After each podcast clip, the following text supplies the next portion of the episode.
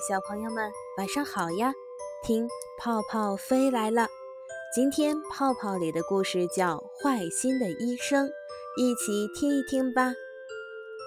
在一个城市，有一位富有的老太婆，她的家里有许多名贵的摆设，还有一个水晶鱼缸，里面养着几条美丽的金鱼。很不幸，老太婆得了严重的眼病。什么也看不见了。他请了一位医生，并向他许诺，如果治好了病，就付给他一大笔钱，还让他挑一件摆设作为报酬。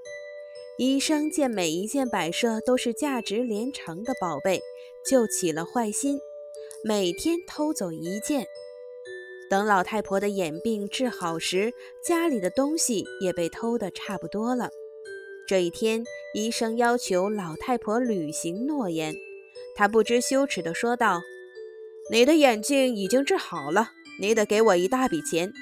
至于摆设嘛，我想要那个水晶鱼缸。”老太婆明白医生的勾当，因此拒不付款。医生就把她告上了法庭。老太婆说：“我的确答应过这个医生。”可是经过这个庸医的医治，我以前还能模糊地看见家里的东西，可现在呀，除了一缸金鱼，我什么也看不见了。法官通过私访了解到全部实情，在开庭时，法官当场宣布，医生犯有偷窃罪，应把偷走的东西归还。